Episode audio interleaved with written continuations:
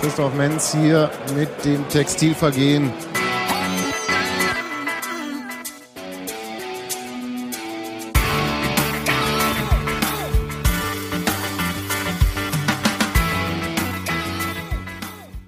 Einen, einen schönen guten Nachmittag, äh, liebe Unionerinnen und Unioner, sehr geehrte Damen und Herren.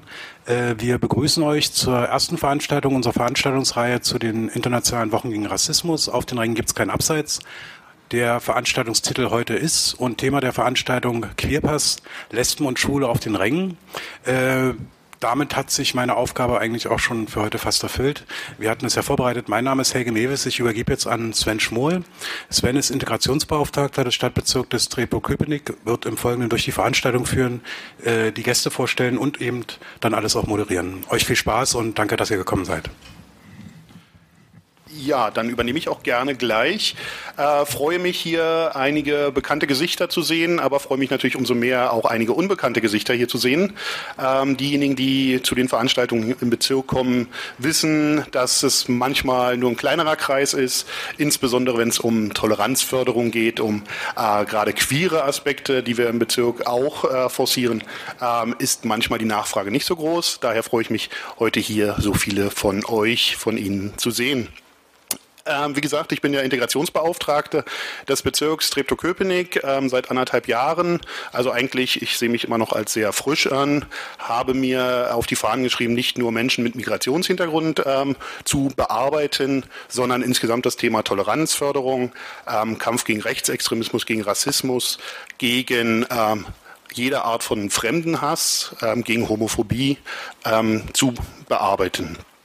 Ähm, heute ähm, die erste Veranstaltung der Reihe ähm, von Union, die dreiteilige Reihe zu den Wochen gegen Rassismus. Ähm, das Massaker von Sharpeville ähm, ist Auslöser für diese Wochen ähm, gegen Rassismus gewesen. 1960 ähm, wurden nämlich unter anderem ähm, in Südafrika 69 Menschen bei Unruhen getötet, über 300 Personen teilweise sogar schwer verletzt dadurch heute dann dieser Gedenktag, ähm, der, beziehungsweise am 21. März der Gedenktag und im Rahmen dessen rundherum gelegt die Wochen gegen Rassismus. Und ich freue mich, dass Union sich bereit erklärt hat, hier auch Veranstaltungen durchzuführen. Heute die erste Veranstaltung, wie gesagt, mit dem Tabuthema, so möchte ich es erstmal schon einleiten, Lesben und Schwule auf dem Platz und den Ringen. Insbesondere ähm, das Thema Lesben und Schwule auf dem Platz kommt immer mal wieder in die Medien. Ähm, dazu können wir nachher noch mit wunderbaren Gästen hier diskutieren. Ähm, Lesben und Schwule auf den Rängen ist nicht so oft Thema in den Medien bisher. Vielleicht können wir das auch irgendwie forcieren und nochmal dann Zusatzstrategien ähm, entwickeln ich finde ja, Fußball hat ja eine sehr homoerotische Komponente. Also wenn ich mir so vorstelle, ein Tor ist gefallen, Männer bespringen sich, ähm, ist mehr, als ich sonst in der Öffentlichkeit wahrnehme. Ähm, trotz alledem äh, ist Homosexualität im Fußball bisher ja doch ziemlich stark ausgeblendet. Und ähm, allenfalls in Beschimpfungen jeglicher Art ähm, kommt das Thema dann hoch. Heute hier in der Veranstaltung wollen wir uns die einzelnen Widersprüche einfach mal anschauen, wollen auch vielleicht diskutieren, wie es zum Beispiel Beckham gelungen ist, ähm, trotz sehr starken ähm, Fokus auf die homosexuelle ähm, Zielgruppe, also er war ja unter anderem in dem ähm, Magazin Attitude äh, mit Pin-Ups drin, ähm, inwieweit dort dann äh, hier Widersprüche ähm, möglich sind, beziehungsweise wie wir mit diesen Widersprüchen umgehen. Wir wollen mit den Gästen ähm, gerne diese Themen andiskutieren. Also wir werden sicherlich nicht irgendwie am Ende des Tages hier fertig sein und alle Lösungen parat haben. Wir werden hier ein komplett äh, vielfältiger Verein werden können äh, innerhalb der nächsten zwei Stunden. Äh, aber auf jeden Fall wollen wir erstmal das Thema ansprechen, Fragen stellen, Fragen beantworten und auch euch, Ihnen die Möglichkeit geben, Fragen an unsere Gäste zu stellen. Zur Einstimmung auf das Thema freue ich mich, dass wir einen Ausschnitt aus dem äh, Grimme-Preis gekrönten Film Fußball ist alles, auch schwul, von Aljoscha Pause zeigen können. Aljoscha Pause hat verschiedenste Filme gedreht, die sich mit Homosexualität im Fußball beschäftigen und ähm, unter anderem auch eine richtige Bestandsaufnahme durchgeführt jetzt in diesem Ausschnitt, in einem ja, extra für den heutigen Tag gefertigten Schnittfassung des Films, ähm, wird gezeigt, wie schwer es denn eigentlich wirklich ist, ähm, dieses Tabuthema anzufassen und nachhaltig zu entkrampfen. Und nicht, dass ich hier den ganzen Film schon vorerzähle, hoffe ich, dass wir dann einfach ähm, den Film uns anschauen, darüber dann diskutieren können. Also Film ab und ich glaube, ich soll winken, wenn es losgehen soll.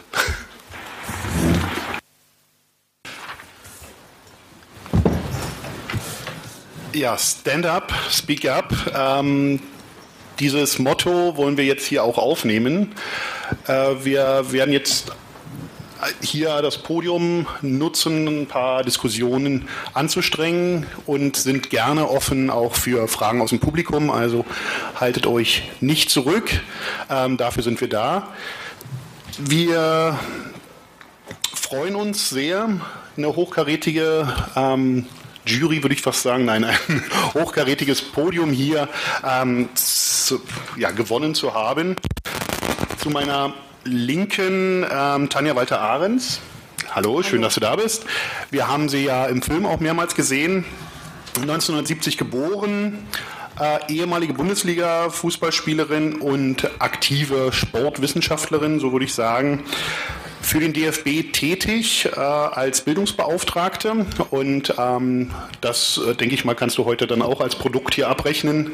Äh, also Bildungsarbeit, eine der wichtigsten Arbeiten, denke ich, äh, gerade im Bereich von äh, Homophobie oder ich würde es vielleicht eher sagen homosexuellen Feindlichkeit. Phobie ist immer so eine psychologische Ebene, die vielleicht mit Pillen behandelt werden kann. Also wenn wir Homophobie hier sagen, meinen wir homosexuellen Feindlichkeit vielleicht eher.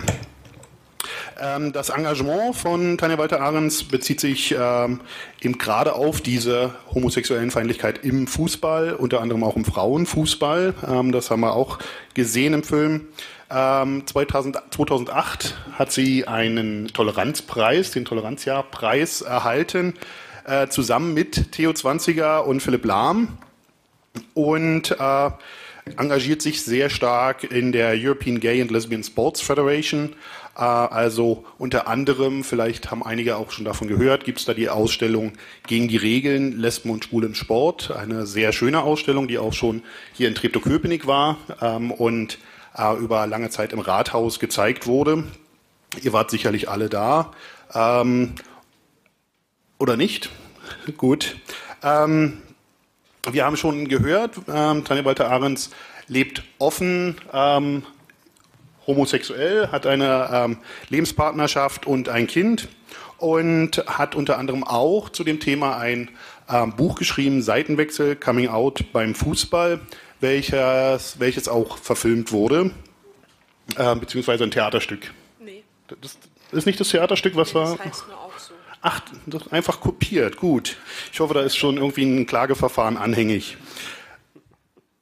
Ein wichtiger Bereich, eben gerade als Bildungsbeauftragte, ist hier die äh, Schulung von Jugendlichen. Gerade Jugendliche eben hier zu sensibilisieren, Offenheit und Vielfalt im Sport zu zeigen und auch zu sehen, das ist ja auch noch das Thema, und ohne Ausgrenzung und Diskriminierung zu leben. Herzlich willkommen, schön, dass du da bist. Hallo. Ja, zu meiner Rechten, Markus Urban, 71 geboren, also ich hoffe, es ist nicht schlimm, dass ich die Geburtsjahre auch sage. Ähm, wir sind ja alles mehr oder weniger ein Jahrgang. Ähm, warum ist äh, Markus heute hier? Ehemaliger DDR-Jugendnationalspieler, Mittelfeldspieler, so wie ich die Infos gefunden habe. Ich hoffe, das ist richtig. Und äh, Mittelfeldspieler der Nachwuchs-Oberliga, was wohl heutzutage irgendwie so die ähm, eine Form der Bundesliga, Nachwuchsbundesliga. Nachwuchsbundesliga wäre. 1990 dann bei Rot-Weiß Erfurt und wie ich erfahren durfte, auch schon hier dann mit Rot-Weiß Erfurt auf diesem Platz gespielt, der dann aber noch keine Rasenheizung hatte und ähnliches. Also äh, herzlich willkommen hier erstmal nochmals. Er beendete leider, ähm, und dazu sprechen wir dann, ähm, auch kurz vor Beginn eigentlich der Profifußballkarriere ähm, seine aktive Fußballzeit studierte dann ähm, Stadt- und Regionalplanung und outete sich dann öffentlich ähm, 2007, äh, unter anderem auch mit einer Veröffentlichung der Biografie Versteckspieler. Heute arbeitet er als ähm, Kommunikationsberater und Coach zum Thema Vielfaltsarbeit, Diversity-Arbeit in dem Sinne und gibt diese Diversity-Schulungen ähm, an Interessierte hat unter anderem auch ähm, diesen starken Fokus auf dem Teamgeist, also so Kraft-Teamgeist-Workshops sind ein Areal. Herzlich willkommen hier bei uns. Und last but not least, dort entfernt, ähm, Daniel Küchenmeister, ebenfalls fast unser Jahrgang, ähm, 56 geboren, Historiker, arbeitet als freier Publizist und Kurator Kurator entsprechend, ähm, vielleicht auch interessant, ähm, hat verschiedenste Ausstellungen ähm, zur Sportgeschichte bereits aufgelegt. Aktuell läuft eine oder wird eine Ausstellung eröffnet in Danzig, äh, unter anderem, wo auch äh, das Thema Union mit reinspielt, ähm, soll eben gerade im Rahmen der Europameisterschaften dort äh, gezeigt werden. Äh, ich denke mal, bei unserer aktuellen Webseite wird dann sicherlich hier auch etwas dazu stehen und ähm, alle sind herzlich eingeladen, diese Ausstellung anzuschauen. Warum ist äh, Daniel heute hier? Äh, unter anderem auch, weil er ein sehr erfolgreiches Buch äh, mit ähm, geschrieben hat, Emanzipation und Fußball. Und zwar eine Betrachtung der gesamten Bandbreite von Minderheiten im Fußball. Also wie ähm, werden Menschen mit Behinderung im Fußball gesehen? Wie wird das Thema Homophobie im Fußball zum Beispiel gesehen. Also das gesamte vielfältige Spektrum auch beim Fußball zu betrachten, das ist eines der wichtigsten Anliegen von Daniel Küchenmeister. Herzlich willkommen, dass du hier bist. Danke. Ja, dann will ich einfach mal ähm, einsteigen. Der Einstieg ist immer das Schwierigste, daher ist vielleicht der Fokus auf den Film am besten. Ähm, das, wir haben das Glück gehabt, dass unter anderem Markus und Tanja ja dort in dem Film vorkommen. Markus, du kennst ja den Film. Was geht dir ähm, durch den Kopf, wenn du immer noch an die existenten Versteckspiele von vielen homosexuellen Fußballern hörst und ähm, weißt? Funktioniert das Mikro? Ja, gut. Weil es nicht leuchtet, war ich etwas verwirrt. Ja, also äh, ich muss ehrlich sagen, ich habe den Film schon des Öfteren jetzt gesehen, aber ähm, irgendwie stellen sich bei mir doch immer wieder nochmal die Nacken auf. Äh, es ist immer wieder ein, ein, ähnliches Feeling, was mich überkommt, weil ich mich schon ein bisschen daran erinnere, wie es äh, war, als äh, ich mich versteckt habe. Ich meine, ich habe es ja freiwillig getan, ähm, auf einer Sportschule in der äh, DDR, also in Erfurt, auf der ich gelernt habe, Fußball gelernt habe. Und ähm, das ist schon schmerzhaft und ziemlich quälend, so äh, sich rund um die Uhr zu verstecken, Gestik, Mimik zu kontrollieren. Also so, als wenn man die ganze Zeit ähm, verstecken müsste, dass man auf Frauen steht als Hetero, rund um die Uhr. Und ihr dürftet kein Wort, gar nichts dazu sagen. Niemand darf was dazu merken. So und ein Stück weit erinnere ich mich immer äh, daran, wenn ich ähm, solche Filme sehe. Und ähm, gleichzeitig erinnere ich mich aber auch, dass ich mich dann bewusst gegen den Fußball entschieden habe und für Unabhängigkeit und äh, Freiheit und dass mir das eben wichtiger war als meine Leidenschaft Fußball. Es gibt also noch etwas, was mich mehr interessiert als der Fußball selber und das war meine Unabhängigkeit. Daran erinnert es mich auch. Und wenn als der Film rauskam, hatte das irgendeine bestimmte Wirkung auf die Fußballszene? Was denkst du, waren, haben sich irgendwelche Personen an dich gerichtet, haben gesagt, okay, ähm, ich bin betroffen oder ich kenne jemanden, der jemanden kennt? Ähm, Gab es da irgendeine Wirkung in der Fußballszene? Also es haben sich jetzt äh, unterschiedliche Leute gemeldet, gemeldet, aus allen gesellschaftlichen Bereichen. Es waren äh, nicht nur Fußballer dabei aus unterschiedlichen Ligen, die auch ihre eigenen Geschichten haben und mir die auch erzählt haben. Da waren zum Beispiel Funktionäre dabei, die sich 35 Jahre lang als ähm, äh, leitende Verbandsmenschen versteckt haben und äh, nicht mehr weiter konnten und das Gespräch mit mir gesucht haben, sich so auch ein Stück weit befreit haben. Da sind viele Leute aus der Kirche dabei, ähm, weil es da Ähnlichkeiten gibt. Allein wenn man mal äh, die Worte zum Beispiel nimmt, die im Fußball verwendet werden, die Menschen pilgern ins Stadion, ähm, es wird vom Fußballdom äh, gesprochen und so weiter. Da sind durchaus Gleichnisse zum Glauben auch zu erkennen und gleichzeitig ist so ein System auch in der Lage, Menschen zu unterdrücken, wie es die Kirche auch ja tut. Ähm, und äh, dementsprechend haben sich auch viele Leute aus der Kirche gemeldet, zum Beispiel aus dem Vatikan. War vor zwei Jahren in Rom, habe mir das angeschaut und mir erzählen lassen, was im Vatikan da so los ist. Interessant und durchaus ähnlich. Schwule Profiboxer haben sich gemeldet, Kinder, Jugendliche, querbeet.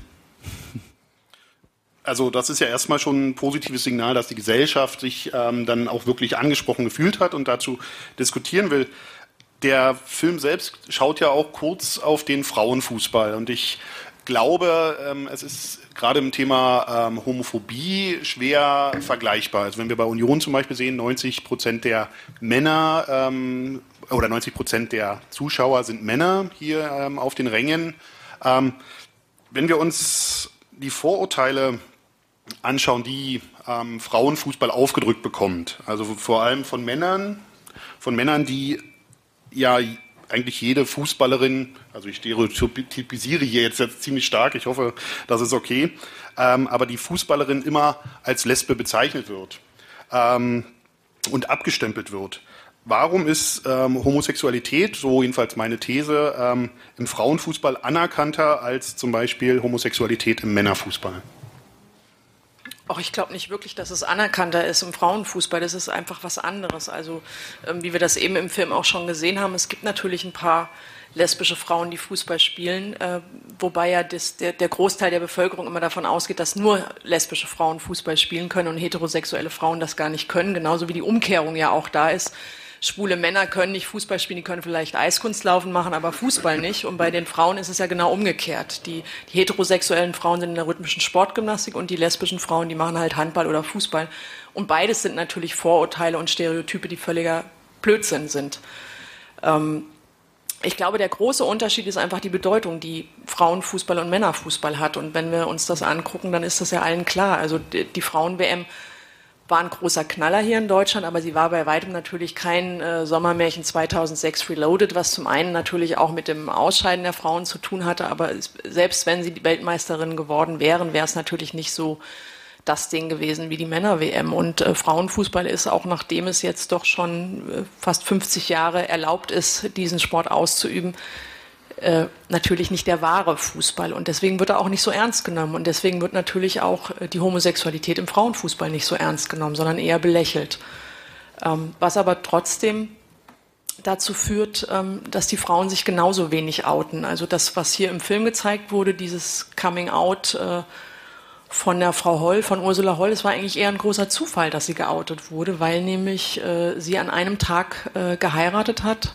2010 fand ja die Männer-WM in Südafrika statt und Ursula Holl hat an einem Spieltag des deutschen Teams geheiratet. Das war, glaube ich, auch irgendein schon nach der Vorrunde ein Spiel, also schon ein recht wichtiges Spiel und da wollte einfach das WDR war es, glaube ich, gucken, wer traut sich denn zu heiraten an so einem Tag, wo die halbe Nation vorm Fernseher sitzt? Und witzigerweise war es eben Ursula Holl. Also haben sie sie erwischt, in Anführungszeichen. Es war nicht so, dass sie gesagt hätte, äh, ich bin jetzt mal hier die Galionsfigur des deutschen Frauenfußballs und stelle mich dahin und oute mich. Aber sie ist hinterher sehr, ähm, sehr, sehr schön, finde ich, mit ihrer Homosexualität umgegangen. Auch im Rahmen zur Frauen-WM gab es die eine oder andere Home-Story auch zusammen mit ihrer Frau, wo einfach darüber berichtet wurde, wie es für eine Beziehung ist, wenn eine der beiden äh, praktisch drei Monate lang mehr oder weniger nicht da ist, weil sie nur noch auf dem Sportplatz steht. Und da ging es eben um diese Beziehung. Und dabei ist es ja völlig egal, ob das nur zwei Frauen, zwei Männer oder eine Frau und ein Mann ist, sondern es geht einfach darum, was macht Leistungssport mit einer Beziehung? Und dass das eben auch äh, eine, eine Grenze ist. Und Ähm, da sind wir wieder bei dem Gemeinsamen von, von Homosexualität, sowohl im Frauen- als auch im Männerbereich. Komischerweise ist es immer Privatsache. Ne? Das, das höre ich, höre ich ganz oft. Ja, warum müssen wir jetzt über Homosexualität reden? Ist doch privat. Komischerweise ist aber Heterosexualität nie Privatsache. Also wenn ihr oder sie jetzt mal drüber nachdenkt, ihr geht morgen nach dem Wochenende auf die Arbeit, ähm, kann mir keiner von euch erzählen, ihr berichtet nicht darüber, was ihr am Wochenende oder was sie am Wochenende gemacht haben mit ihrer Familie. Warum sollte ich, nur weil ich homosexuell bin, dies nicht tun? Also so ähnlich wie das Markus auch erzählt hat. Warum schweige ich dann und sage dann, ja, ich war zwar schönes Wetter, aber ich war zu Hause. Warum kann ich nicht auch erzählen? Nö, ich war mit meiner Frau und meiner Tochter auf dem Spielplatz. So wie viele andere das dann auch tun, nur weil, es, weil ich homosexuell, homosexuell bin und bei mir ist es privat. Also das ist dann wieder die große Gemeinsamkeit, wo sich die homosexuellen Frau, Frauen und Männer treffen. Aber ansonsten, äh, glaube ich, liegt der große Unterschied eben in diesen unterschiedlichen Vorurteilen, die dem Sport begegnen und auch in der, in der Gewichtung in unserer Gesellschaft. Man hört es ja auch öfters an den äh, Kommentaren in Interviews, wenn jetzt Bundesligaspieler interviewt werden und dann sind äh, die derzeitigen positivsten Kommentare, ja, es ist ja jeden seine Sache, ist ja seine Privatsache und so weiter. Ein richtig guter Kommentar wäre für mich, ähm, wenn äh, sich jemand outet, dann stehe ich dem bei, dann wer will dem helfen. Das kann nicht sein, dass das nicht möglich ist. Das wären für mich die richtigen Kommentare. Aber an dem Punkt äh, sind wir auch noch nicht. Und ich denke eben auch, es ist keine Privatsache. In dem Moment, in dem ich ähm, euch erzähle, dass ich heute Abend mit meinem Freund ins Kino gehe, habe ich gesagt, dass ich schwul bin. So, von daher ist es keine Privatsache. Oder wenn ihr äh, erzählt, äh, ihr fahrt im, ähm, äh, im Sommer mit euren äh, Männern und Frauen in den Urlaub, habt ihr, könnte ich euch auch sagen, müsst ihr mir ständig sagen, dass ihr heterosexuell seid? Müsst ihr doch gar nicht erzählen. Nein, es ist keine Privatsache. Also dieses Argument mit der Privatsache wird ja sehr häufig auch ähm, durch die Medien aufgenommen. Also setzen insbesondere die Medien ähm, vielleicht die Spieler unter Druck oder sind es eher die Mannschaftskollegen oder die Fankurve? Also um also das gesamte Spektrum zu sehen, Daniel, was denkst du? Äh, da fange ich mal noch weiter oben an. Ich glaube, dass sich das Verhältnis oder auch das Verhältnis des einzelnen Menschen zu dem anderen Menschen ähm, natürlich immer eine Privatsache ist und das wird auch so bleiben, aber letztendlich findet das ja statt in einem gemeinschaftlichen und gesellschaftlichen Rahmen. Und dieser Rahmen setzt Rahmenverhältnisse, zum Teil sehr enge, mal weitergehende, sodass also auch unser Zusammenleben äh, immer geprägt wird, ob wir das erstmal wollen oder nicht, auch durch die gesellschaftlichen Umstände, in denen wir leben. Wir müssen uns dessen bewusst sein, wir müssen Verantwortung übernehmen in diesem Zusammenhang sozusagen für unser eigenes Leben und sagen, ich fülle unter diesen Rahmenbedingungen das Leben für mich so oder so aus. Oder auch, wie das zum Beispiel ja bei euch ist, ich akzeptiere die Rahmenbedingungen erstmal, die stehen von der Gesellschaft gesetzt worden sind, nicht. Ich werde versuchen, sie auszuweiten. Auch übrigens im Interesse nicht nur der Homosexuellen, sondern überhaupt vieler Menschen, die Diskriminierung ausgesetzt sind. Das äh, ist mir sehr wichtig. So, wer macht nun Druck gewissermaßen auf die Fußballer und auf die Spieler? Ja, das sind ähm, natürlich sofort die Medien zu schelten. Das will ich ganz offen sagen. Sie suchen natürlich nach bestimmten Stories. Ähm, und wir können uns alle vorstellen, wie eine solche Geschichte dann auch in den entsprechenden Zeitungen mit den wenigen Buchstaben ausgewalzt wird.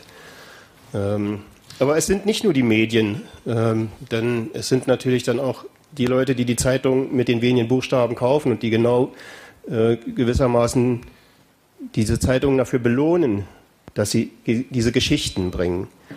Ähm, aber nur Medienschelte, weil ich schreibe ja gelegentlich auch, äh, nur Medienschelte will ich hier nicht stehen lassen. Ähm, genau genommen sind wir es, so wie wir hier sitzen. Damit meine ich jetzt nicht jeden Einzelnen. Ich will jetzt hier niemanden persönlich angreifen, überhaupt nicht. Sondern es ist, sind die Verhältnisse, die es zulassen, dass zum Beispiel Homophobie in unserem Land, einem eigentlich aufgeklärten Land, eigentlich sehr wohlhabenden Land und mittlerweile ja wirklich auch in vielen Punkten sehr liberalen Land immer noch möglich ist.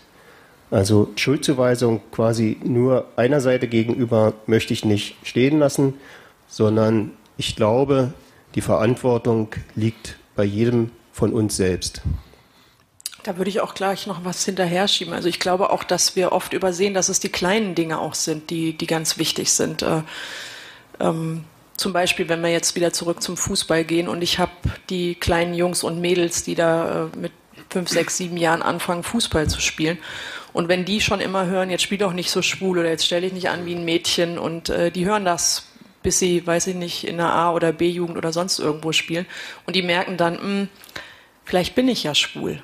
Und dann, wenn man sich dann mal überlegt, also ich habe jetzt fünf, sechs, sieben, acht Jahre lang gehört, dass alles, was schlecht ist, wurde irgendwie als schwul bezeichnet oder als mädchenhaft, dann werde ich mich natürlich nicht outen, dann fühle ich mich auch nicht mehr wohl. Und, äh, und das sind, glaube ich, so die Dinge, wo, wo wir einfach mehr darauf achten müssen. Also diese, ähm, ich selbst bin hauptberuflich Lehrerin, also ich kenne das auch. Ich kenne diese schwulen Sprü diese Sprüche auf dem Schulhof, ey du schwule Sau oder bist du schwul, was soll denn das, das Wetter ist schwul natürlich kommt dann auch immer das Argument, das habe ich ja gar nicht so gemeint, ich wollte dem ja nur eigentlich sagen, der ist doof oder, äh, oder das ist halt blöd. Und dann sage ich immer, dann sag das bitte auch so, weil stell dir vor, wie das ist, wenn er oder sie tatsächlich homosexuell ist. Wenn die das lange genug hören, fühlen die sich einfach nicht mehr wohl. Und das ist, glaube ich, auch das, was Daniel gesagt hat, äh, wo wir alle irgendwas tun können, weil ich bin mir sicher, das haben wir alle schon mal an irgendeinem Punkt gehört und äh, gehen aber einfach weiter, weil das ist halt so. Ne? Mein Nebenmann im Stadion brüllt das halt, mein Gott, der hat das halt so gebrüllt, der hat das nicht so gemeint, wir sind hier im Stadion. Das lasse ich einfach mal durchgehen. Nur wenn wir das jeden Tag und immer wieder durchgehen lassen, dann, äh, dann summiert sich das halt irgendwann und dann ist es natürlich irgendwann wirklich so eine Normalität. Und äh, und ich sehe das ähnlich wie Daniel und es tut nicht nur mir als Lesbe weh oder es tut auch nicht nur den Schwulen weh, sondern es gibt generell so eine Stimmung, die einfach nicht schön ist, die nicht angenehm ist, weil andere, die anders sind, glaube ich, sich dann auch nicht wohlfühlen und genau wissen, äh, vielleicht erzähle ich hier lieber auch nicht, dass ich jüdischen Glauben bin oder, oder irgendwas in der Richtung. Also das geht ja immer um, um dieses Anderssein auch. Und äh, ich glaube, dass wenn wir ein bisschen achtsamer sind, bei einer Andersartigkeit sind wir das auch bei allen anderen Sachen und, äh, und dann könnte auch viel mehr Vielfalt entstehen. Ich würde ganz gern da noch ein bisschen tiefer einsteigen in dieses Thema. Also Fußball ist ja, ähm, so denke ich, und ich habe ja sicherlich nicht so viele Gegner, die wichtigste Sportart für fast jede Altersklasse und wirkt entsprechend ja auch in die Gesellschaft hinein.